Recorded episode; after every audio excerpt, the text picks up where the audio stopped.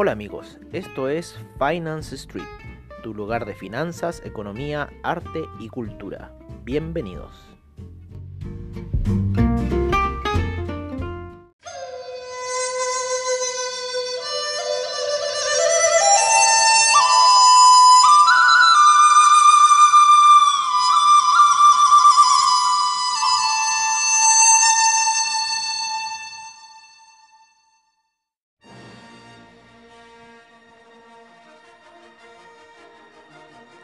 Hola amigos de Finance Street y bienvenidos a una nueva edición en nuestro sábado de reportaje, como siempre al estilo de Finance Street. En donde como cada sábado tratamos de traer a ustedes el arte y la cultura por medio de la imaginación.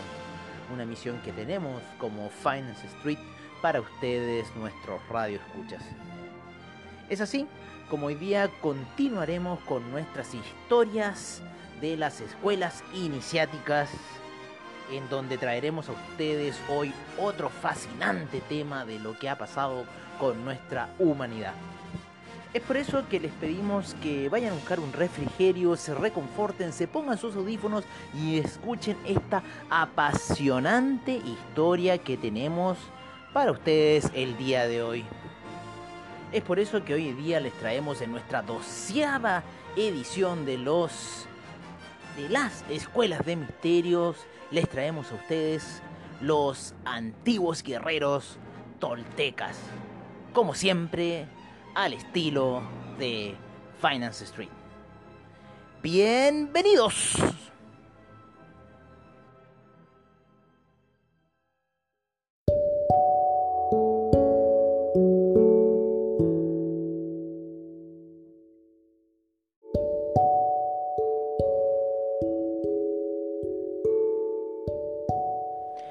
Sin duda que hace mucho tiempo gente descubrió el camino a la inmortalidad. Ese camino de la inmortalidad tenía que ver un poco con el proyecto adánico y un poco lo que había ocurrido también antes de la Atlántida, como en la Atlántida. Algo que se perdió luego de que la Atlántida se hunde, de que la Tierra pasa a, a la oscuridad de que cambian los polos en la Tierra y tiene que hundirse todo aquel conocimiento que antes existía debido a una contaminación que se generó en la Atlántida. Sin embargo, en el proceso del despertar muchas culturas se fueron generando, pero este despertar tuvo distintos puntos de eh, florecimiento, ya que los tres grandes maestros se separaron en tres distintas zonas. Por un lado vimos a Ra y lo que había hecho en Egipto, lo que había pasado con el tema de Jesús y hasta hace poco nos ya desplazamos a lo que ocurrió en América con Todd, ya que Araragat se dedicó a hacer todos los procesos de evolución en la zona de Asia, en donde la parte de China fue una de las más favorecidas con todo el conocimiento que Araragat les llevó. Sin embargo, volviendo al tema que estábamos tocando la semana pasada con los toltecas, hacia el final del capítulo, podemos decir que ellos descubrieron el mundo del ensueño para poder despertar aquel cuerpo luminoso y poder entrar de nuevamente hacia el proyecto adámico, cosa que sucedió por la ingesta de plantas psicotrópicas, las que hicieron mover algo muy especial que se llama el punto de encaje. Y es así que descubren que en los ensueños y los hacen tan reales que muchos de ellos quedaron atrapados en ellos por siglos o por días, dependiendo también del movimiento que se podía efectuar en el punto de encaje, los maestros eh, realizarán a los discípulos estos que podían quedar atrapados eh, por días, en mundos oscuros o en años, en los mundos de luz o como también en la misma fuente. Según en los relatos de Carlos Castaneda, este le diría, don Juan a él le diría que conozco un guerrero que fue allá, al, a la misma fuente, Silvio Manuel. Y una vez que volvió, nunca fue el mismo, ni él tampoco. La gente que se dedicó a este tema se hicieron llamar guerreros.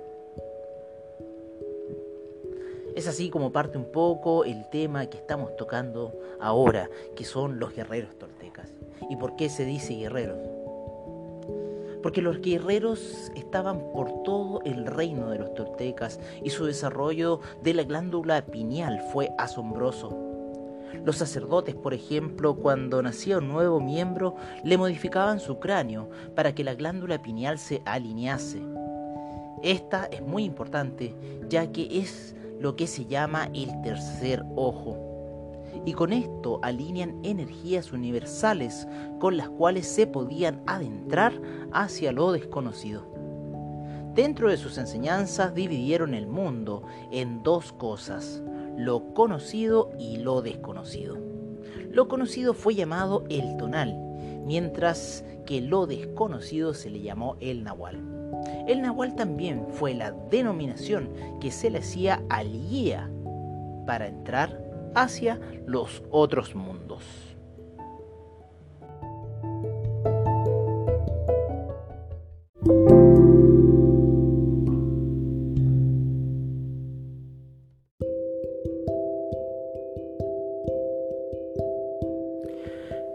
Los guerreros llamaban a sus hazañas el movimiento del punto de encaje y es así. Pero para eso se dieron cuenta que al poder ensoñar, el punto de encaje alineaba nuevas energías y hacía nuevas realidades. Sin embargo, los sueños poseen parte de la vigilia. Esto es, que al momento de estar en vigilia hacemos un inventario de todo lo que vemos y hacemos. Luego esto se repite en el sueño y en el ensueño. Al ensoñar o hacerse conscientes en los sueños, los guerreros vieron una forma de fijar el punto de encaje y de despertar un gran secreto, que es el cuerpo de ensueño o el doble. Los guerreros tenían un código y de ese código hicieron un camino al cual llamaron el camino del guerrero. En el viaje Itzlán de Carlos Castaneda, este narra los pasos del guerrero, que lo guiaban a seguir el camino adecuado para poder hacerse asequible al poder o la acumulación de energía. Esta era muy importante para poder acceder a los mundos inimaginables que existen con cada movimiento del punto de encaje. Sin embargo, los toltecas se obsesionaron tanto con sus descubrimientos que llegaron al punto de desafiar a la muerte. Muchos guerreros en su búsqueda de poder y de alejarse de lo inevitable se sepultaron para que la muerte no los alcanzase. Pero al hacer esto entraron en mundos errantes en los cuales hacen sus apariciones de vez en cuando. Por eso no es aconsejable adentrarse en los campos mexicanos de noche si no se entiende lo que ocurrió en esas tierras, ya que estos guerreros siguen en su búsqueda eterna de poder. Los antiguos toltecas desarrollaron el arte del guerrero. Toda la enseñanza era para alcanzar algo único y que los seres de las dimensiones superiores poseen. Su enseñanza radicaba en llegar al fin del diálogo interno. Haciendo esto, el punto de encaje se desplazaría de forma natural para llegar al ver y así poder parar el mundo. Cuando el mundo para, somos capaces de ver cómo la energía fluye dentro del universo y el mundo se transforma en un escenario de luz. Es aquí cuando se llega a la conclusión, según los occidentales que decían, ante los ojos de Dios, somos todos iguales.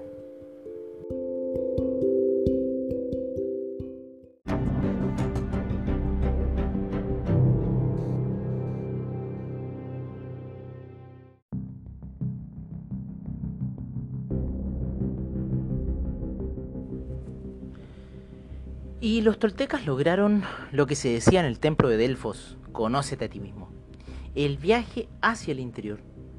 Tan adentro llegaron que vieron aquello que genera todo, que lo llamaron el águila. Lo denominaron así, pero el águila en sí es la fuente de lo cual todo emana y fluye. El águila está en una respiración constante, en contracción y expansión. Son sus emanaciones las que viajan por el universo y nosotros, con nuestros puntos de encaje, las alineamos y hacemos posibles las cosas. Son las líneas de luz que corren por todas las cosas y hacen las cosas. Los toltecas sabían que todo el mundo y el universo es un fluir de la luz, pero el águila les dio una misión la cual fue conformar grupos para las enseñanzas y partida, los cuales se conformaron por 16 guerreros, siendo en su mayoría mujeres. Sin duda que este descubrimiento del águila deja eh, muy atrás todo lo que había pasado en aquella iniciación previa a la que veníamos viendo desde Lemuria e inclusive Atlántida y lo que logran los, los, toltecas en sí es un salto gigantesco, el cual es llegar a la fuente y obtener la información directa. Es por eso que el proyecto adánico se vuelve muy importante. Es por eso la importancia del proyecto adánico, porque puede lograr estos saltos dimensionales a los cuales no pueden acceder los reptilianos, los carianos de, primera forma. Los carianos sí, pero a los reptilianos le ha costado mucho. Hay que recordar que los carianos son los creadores de los reptilianos. Hay que recordar que eh, los, eh, la raza felina hizo a la raza humana y le otorgó ese poder y se fue creando ese poder por medio de los andromedianos que se fueron ligando a la raza felina y se creó esta super raza y que se, se, denominó después el proyecto adánico y que tenía esta misión que habían logrado los toltecas. Sin embargo, los toltecas y todo nuestro sistema pertenece a los reptilianos. Pero en nuestra historia seguimos con estos grupos de partida y aprendizaje, que fueron varios Comunidades enteras y pueblos también se sumaron a la educación comunitaria en el arte del guerrero. Muchos entraron a dimensiones inimaginables y muchos se perdieron o despertaron en mundos por los cuales fueron absorbidos completamente al quitarle las energías a los guerreros. Otros iban a sitios de poder para enterrarse y aprender del conocimiento otorgado por la tierra. Pero todo en un punto empieza a cambiar y así los guerreros que también iban, en, iban en el movimiento hacia la oscuridad en ese tiempo se volvieron oscuros y se comenzaron a perseguir entre ellos para obtener el poder de los otros. Lo que ocurrió aquí en América fue algo muy interesante, ya que los guerreros por un lado descubren esos movimientos hacia la luz, sin embargo también se encuentran en movimientos hacia la oscuridad muy profundos y empiezan a ver que si pueden consumir a las luces que se encuentran a su alrededor, por ende a sus compañeros guerreros, ellos también podrían absorber ese poder y volverse más poderosos que ellos. Es por eso que empieza una persecución en contra de los guerreros hay que tener muy en claro que aquí y lo que hablamos de poder es el poder de la energía, de aquello que fluye desde el águila. Eso fue uno de los grandes misterios que habían descubierto los toltecas.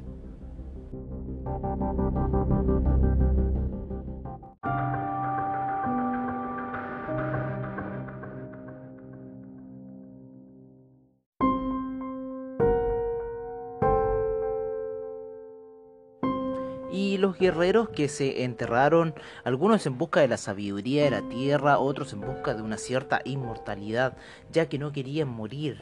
A estos se les llamó los desafiantes de la muerte. Aún rondan en México, vagando de allá, de acá por allá, matando a las personas de miedo para obtener su energía. Otros descubrieron que podían hacer de sus puntos de encaje una línea continua y así se asociaron con seres oscuros del mundo de las sombras. Pero cada grupo se componía de ensoñadores y acechadores, los cuales compartían el objetivo en común de ir en busca de lo desconocido. Los guerreros partían para alcanzar el camino del conocimiento, de la primera premisa, la cual era perder el miedo. Una vez que el miedo era perdido, vendría la claridad, la cual también requería que se perdiese para poder alcanzar el poder. En el poder los hombres que seguían en el camino del conocimiento debían acumularlo para sí. Una vez que llegaban a acumular suficiente dentro de una vida de impecabilidad, se convertían hacia el conocimiento y se pasaban a llamar hombres de conocimiento. Alcanzado este estado, nunca más se supo de ellos, ya que sus huesos no se podrían encontrar por ninguna parte. Solo el que sepa sabrá lo que digo. Pero los tiempos oscuros caían sobre todos y la gente educada por todos también. Comenzó una cacería de guerreros en busca del poder. Se comenzaron a matar unos a otros para obtener el mana del otro. Sangre y horror empezó a correr por las tierras protegidas de los invasores de otras latitudes. Por ende, los líderes de los pueblos guerreros comenzaron su plan de huida hacia los nuevos mundos en el interior del ser. Comunidades enteras alinearon sus puntos de encajes en nuevas posiciones y comenzaron a vivir para siempre en nuevos lugares. Los toltecas estaban desapareciendo y estaban dando paso a su siguiente nivel. Los mayas. Los toltecas habían alcanzado un conocimiento muy importante, como el estar consciente de ser, el arte del acecho y la maestría del intento. Pero su tiempo había llegado y partieron, o más bien dicho, comenzaron a desafiar a la muerte, y no como los seres humanos de hoy la desafían, no. Huyeron de ella y lo siguen haciendo descubrieron que el universo es femenino en esencia, y muchos guerreros hombres desplazaron sus puntos de encajes para poder adoptar formas femeninas y huir. Pero la oscuridad se cernía por todo el sistema de Hau. Los nuevos seres tomaron consigo el desafío dejado por sus antecesores. Estos diseñaron un sistema numérico con el cual pudieron ver los ciclos de Hunapku y así entender cuándo ocurren los cambios del sistema. Son hombres de la ilusión o mayas.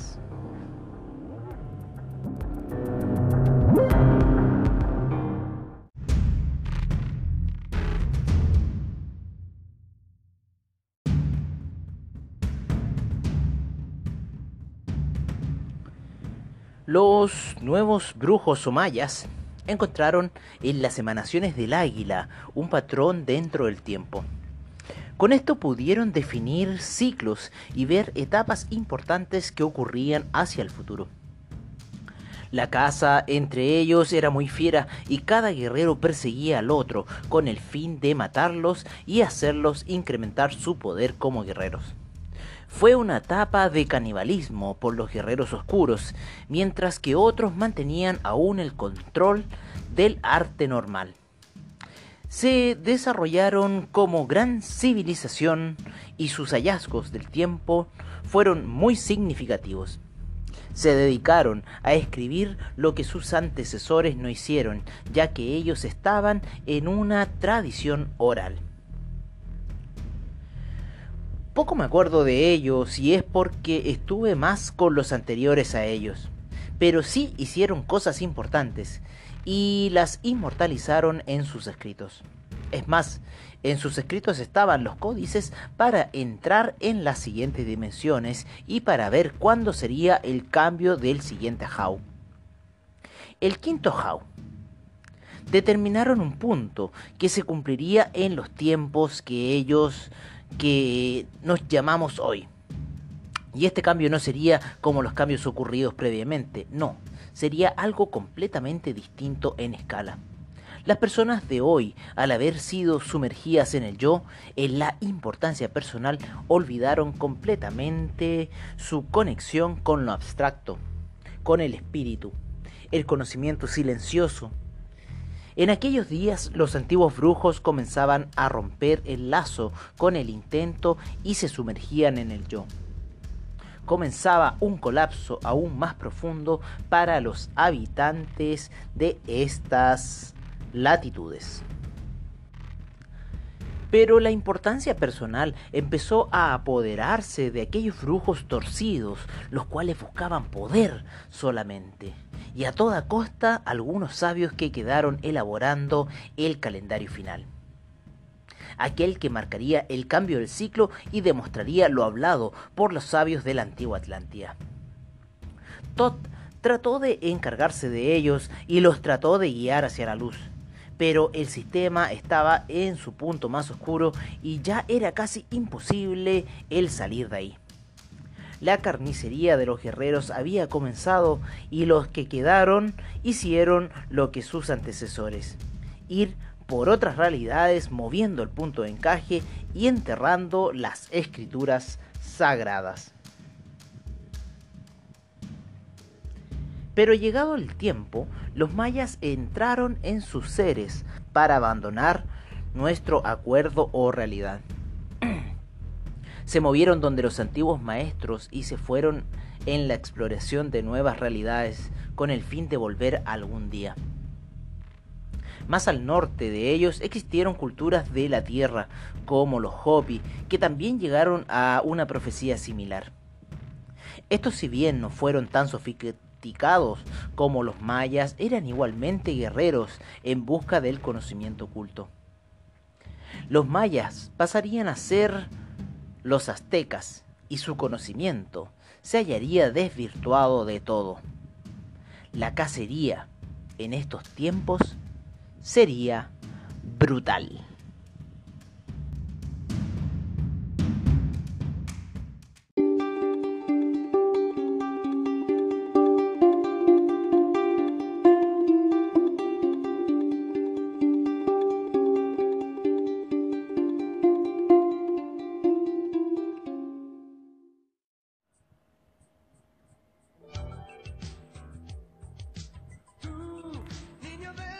Hacia el sur, Todd llegó al Titicaca, donde a la gente que estuvo ahí le hizo entrega de las tecnologías psicotrónicas y estos hicieron un gran imperio en toda esa zona.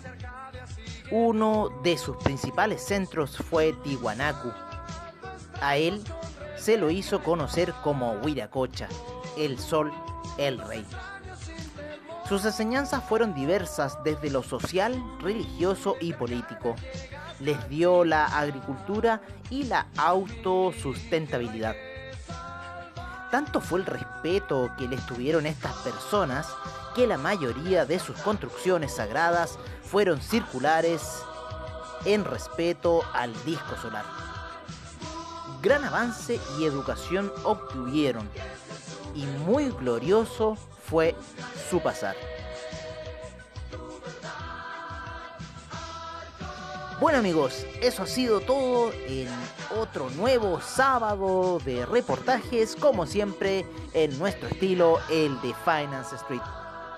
Agradecemos infinitamente su sintonía y los invitamos cordialmente al próximo sábado a un nuevo sábado de reportajes, como siempre en nuestro estilo, el de Finance Street.